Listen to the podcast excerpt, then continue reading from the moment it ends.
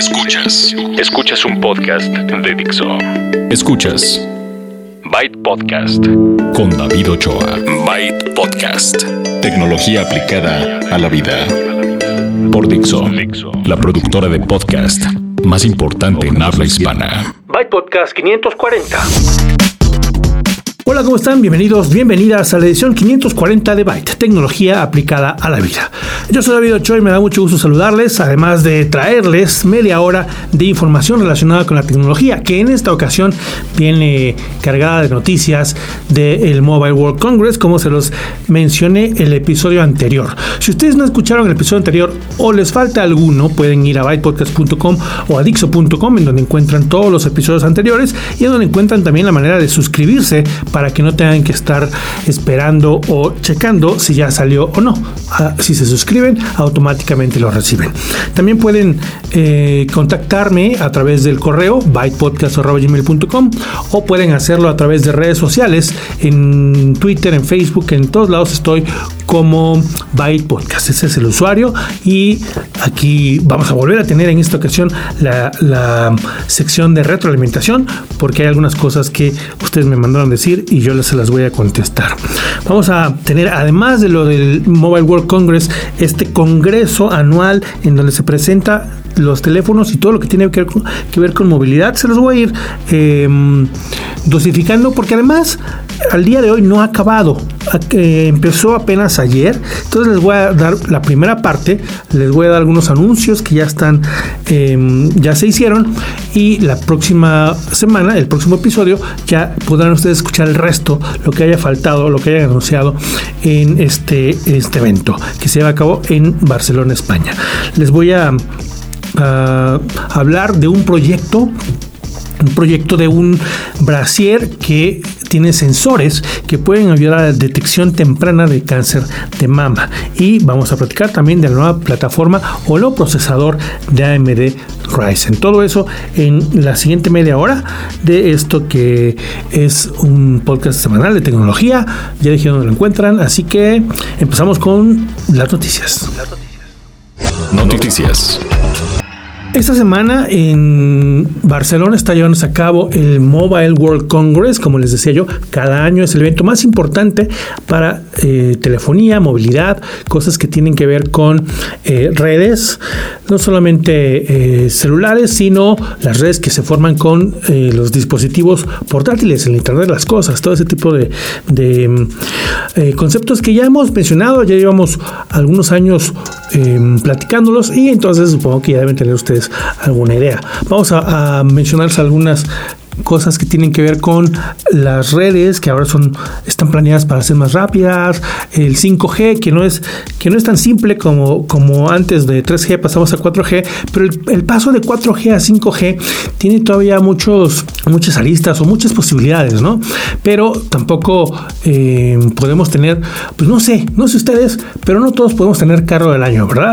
Entonces, de la misma manera, no pueden estar cambiando las las empresas de telefonía toda su infraestructura año con año, por lo cual están sacándole jugo todavía al 4G y a las velocidades y a las posibilidades que esta velocidad ofrece y ya después en, unos años más veremos y yo creo que lentamente, sobre todo en Latinoamérica, el, em, el 5G, que viene fuerte pero viene lento. De una vez les platico. Entonces les voy a, decir cuáles son. Eh, vamos a empezar por quizás lo más sexy, lo que más le llama la atención a muchos, que son muchos que son los teléfonos. Se lanzaron algunos teléfonos en la primera parte del el reporte que les tengo del Mobile World Congress, porque como les digo, todavía no termina. Entonces, les voy a platicar ahora de los algunos de los lanzamientos. Ya les había dicho la semana pasada quiénes no van a estar. Y por ejemplo, Samsung, que sí estuvo y lanzó un par de tabletas, no presentó su modelo Galaxy S8, que es el esperado. El próximo mes, marzo, ya lo veremos. Eh, por algún motivo quiso eh, separarse de eso. Samsung que le está yendo en, cuestión de, de, imagen, le está yendo un poco de la patada.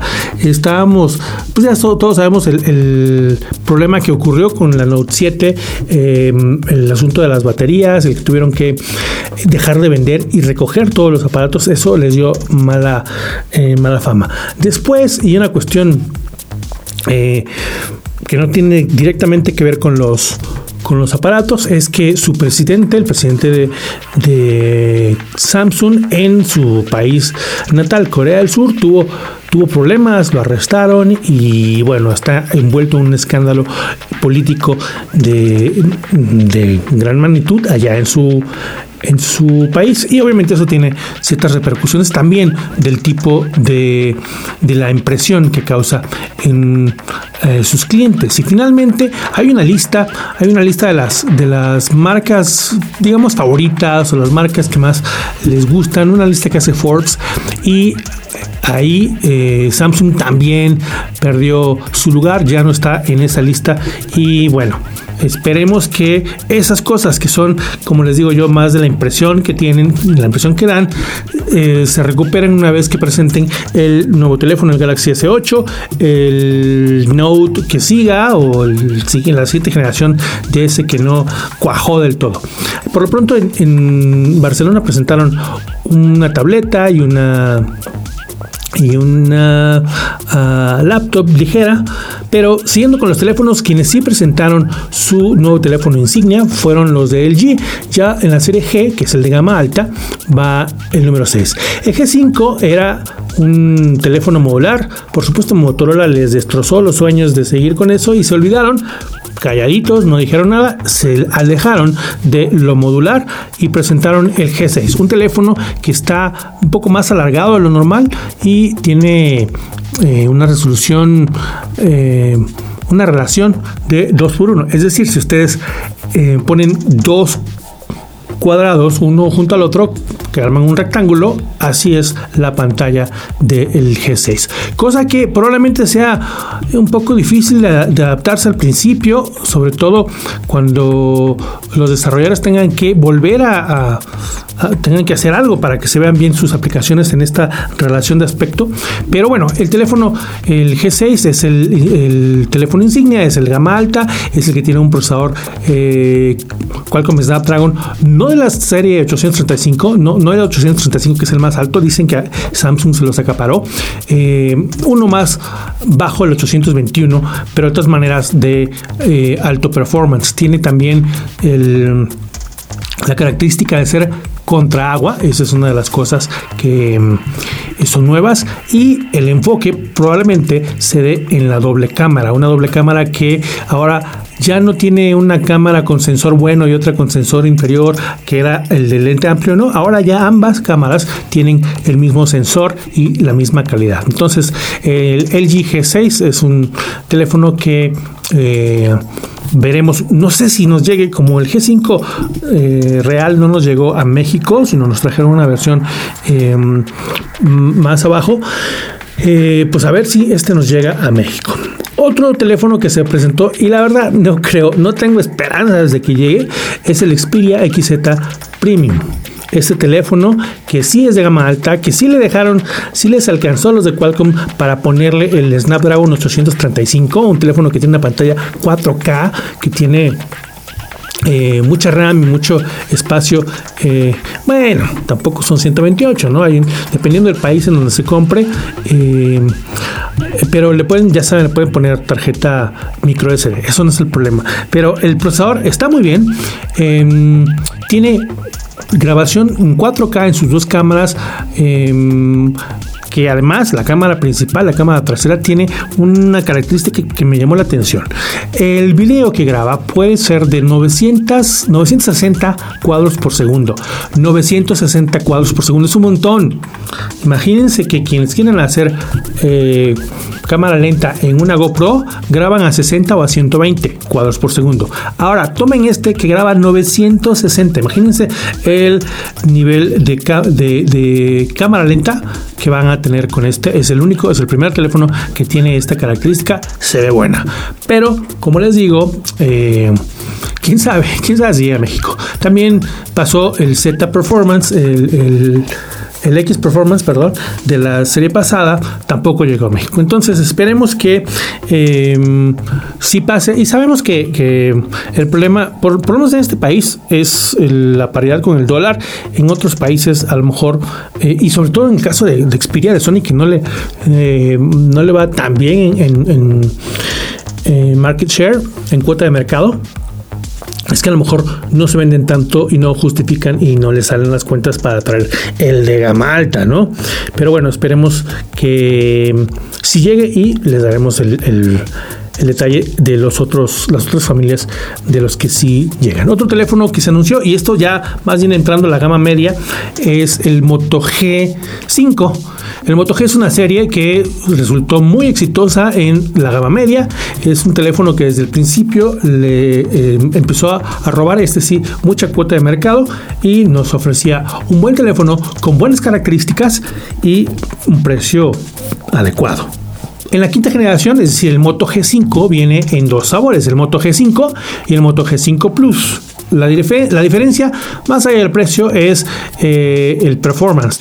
El Moto G5 tiene un procesador Snapdragon de la serie 400 y el G Plus viene con un Snapdragon de la serie 600, un poco más de performance. También cambia la, la memoria RAM. Puede ser 2 o 3 o 2 o 4 dependiendo del país en donde lo compren.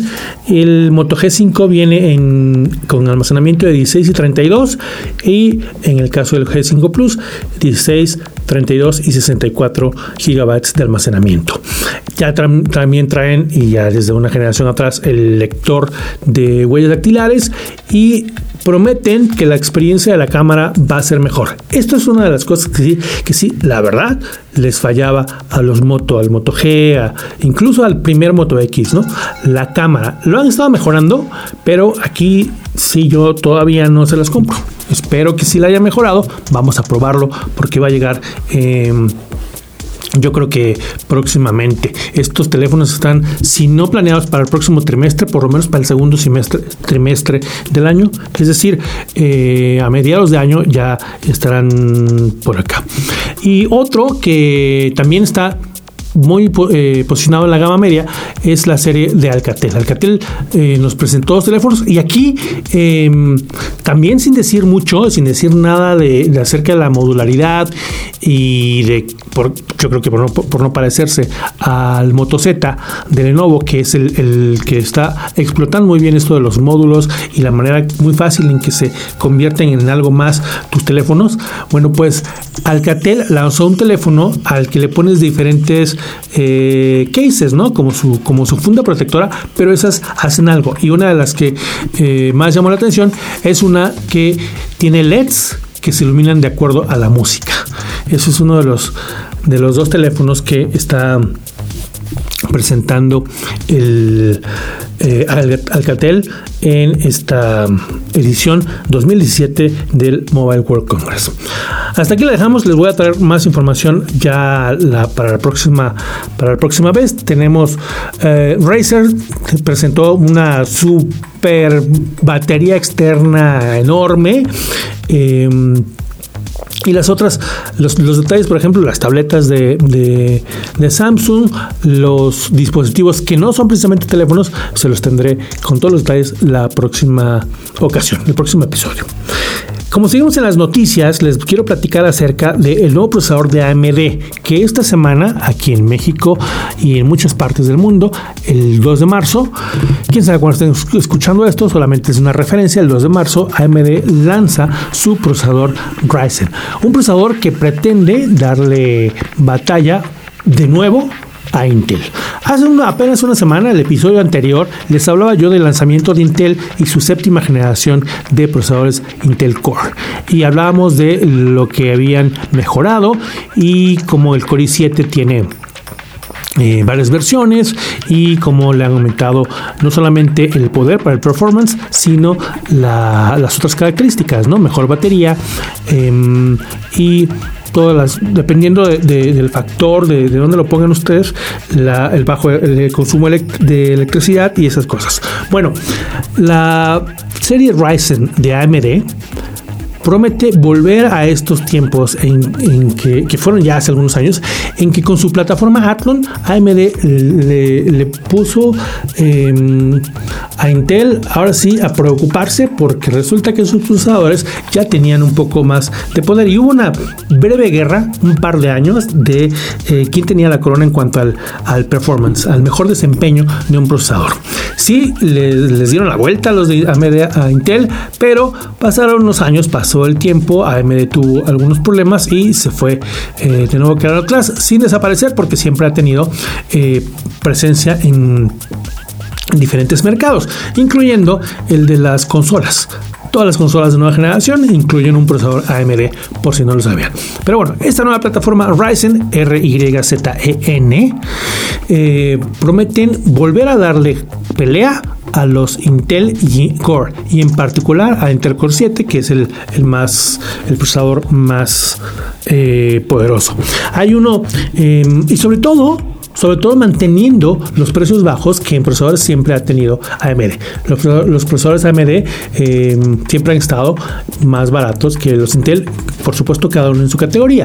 Entonces, estamos viendo por ahí las especificaciones del de, Ryzen 1800X, que es la competencia directa del eh, Core i7 y por ahí tendremos el Ryzen Basic 7 y eh, por ahí estará Ryzen 5 y Ryzen 3, como el Core 5 y Core 3, ¿no? Eh, que por cierto, el, 5 y el 3 que son... Em, menores en desempeño estarán siendo lanzados poco a poco en el transcurso del año. El que sí ya está listo es el Ryzen 7 que dice tener mucho procesador, mucho poder, eh, tiene para darle guerra al, al Intel Core 7 y es lo que vamos a ver. Ahora, una vez empiecen a, a distribuirlos y a tener información acerca de los benchmarks y las pruebas, eh, sobre todo las pruebas en la vida real, ya veremos si un gamer puede explotar esta, esta nueva, este nuevo procesador. Obviamente ya todas las, las empresas fabricantes de, motherboards le entraron, ya están disponibles las motherboards para el, Ryzen. Em, y eh, estamos hablando de las más, las más importantes. Entonces será muy sencillo tenerlas y poder probarlas si ustedes quieren armar su computadora o después ya iremos viendo cuáles marcas nos dan esta estas computadoras ya completas con la plataforma de Ryzen y eh, yo les daré detalles. Díganme, díganme si quieren que les dé detalles técnicos o si ustedes son usuarios avanzados y los buscan por su por su lado, porque ya saben dónde, o son usuarios eh, más bien que no se interesan tanto en los detalles técnicos, sino en lo que significa para la vida diaria de alguien. Me compro un Ryzen o me compro un Core i7. Ese tipo de cosas que pronto tendremos ya eh, información para decidir cuál de los dos es el que les conviene, dependiendo de, de qué hagan, ¿no? Porque, como les decía, está el asunto de em, el consumo de energía, a lo mejor la quieren ustedes para una... Máquina que van a armar, pero si estamos hablando de máquinas portátiles, pues tiene que ser un consumo más bajo y ese tipo de cosas. Vamos a, empezar a ver, ahora que ya están distribuyendo los procesadores de Ryzen de AMD, les daremos más noticias, más información. Esto fue todo en noticias. Vámonos con Cultura Digital. Aquí en Cultura Digital es donde quiero platicarles acerca de un proyecto, un proyecto que se está llevando, em, pues está ahorita presente en una fondeadora, en una de estas empresas de crowdfunding en México, con la esperanza de que ustedes lo apoyen económicamente y llegue a ser realidad. Es un brasier que tiene sensores para detección de cáncer de mama. Les voy a dejar la dirección en igia.tech, en donde está la historia de un joven, un joven que junto con otros, otros jóvenes de, Monterrey, en Nuevo León, en México, eh, crearon este prototipo de un brasier que con usarse algunas horas a la semana es suficiente para tener la información que necesita para prevenir cáncer de mama. Es un proyecto interesante, es un proyecto noble, es un proyecto que está hecho en México y que para ver la luz necesita... Eh, salir de la etapa de prototipo y eh, obviamente están recaudando dinero para la, para la producción. Un, eh, un proyecto normal que ustedes encuentran como, como siempre en Kickstarter y en Indiegogo y en ese tipo de cosas, pueden ustedes todavía apoyar. Obviamente también dependiendo de cuánto, cuando estén escuchando esto, les quedaban 15 días para lograr la cantidad y fondear su proyecto. Este este prototipo es un, es un brasier que tiene sensores. Estos sensores ah, notan el cambio en temperatura, el cambio en textura y únicamente hay que, hay que usarlo, cierto mm, eh, número de horas a la semana. Y entonces estos sensores a través de Bluetooth envían la información a ya sea a su dispositivo o a su doctor, al oncólogo, para que estén pendientes y para que estén eh, monitoreando la, salud eh, de las de las mujeres y detectar muy a tiempo el cáncer de mama. Está toda la historia, nos cuenta el, el fundador cómo es que empezó este proyecto. Su, madre sufrió de esto y decía, bueno, no es posible que el método actual de detección sea el estarse tocando y que no haya algo más moderno. Esta es la premisa por la, eh, en la que se basó para crear este prototipo. Se llama Em, Eva, el prototipo de brasier. Les voy a dejar la dirección, bueno, es igia.tech, pero pueden ustedes darle clic directamente en donde ustedes descargaron este programa. Como siempre, les dejo los enlaces para que vayan directamente a apoyar y cooperen con lo que puedan para que se lleve a cabo este, este prototipo, este proyecto. La aplicación móvil de la semana. La aplicación móvil de la semana en esta ocasión es para aquellas personas que quieren aprender a tocar la guitarra. Hay muchas aplicaciones, hay diferentes eh, maneras de hacerlo y ya sea que en su tableta o en su teléfono ustedes empiecen a aprender eh, toda la toda la teoría porque porque no tienen una guitarra a la mano, o ya sea que tienen la guitarra y eh, entonces se encuentran una aplicación que tenga las tablaturas y se las van poniendo fácil. De, este tipo de aplicaciones hay muchas. La que yo encontré tiene eh, Está bueno porque tiene las tablaturas, les va diciendo qué nota y en dónde, como un, como información que encuentran ustedes, inclusive con su navegador, muy simple. Pero además ellos integran video lecciones, una eh, canción que les gusta la pueden ustedes escuchar y después se las van explicando paso a paso en videos que están integrados en esta aplicación. Por supuesto que ustedes podrían encontrar en YouTube el mismo video, pero aquí está todo integrado. La letra, las, las notas, las lecciones en video y em, está muy simple. Se llama Cifra Club. Hay canciones de diferentes, diferentes idiomas. Tiene además para que eh, tenga sentido el que tengan esto en una aplicación, una lista de favoritas, una lista con el historial. A lo mejor estuvieron viendo alguna y no la guardaron.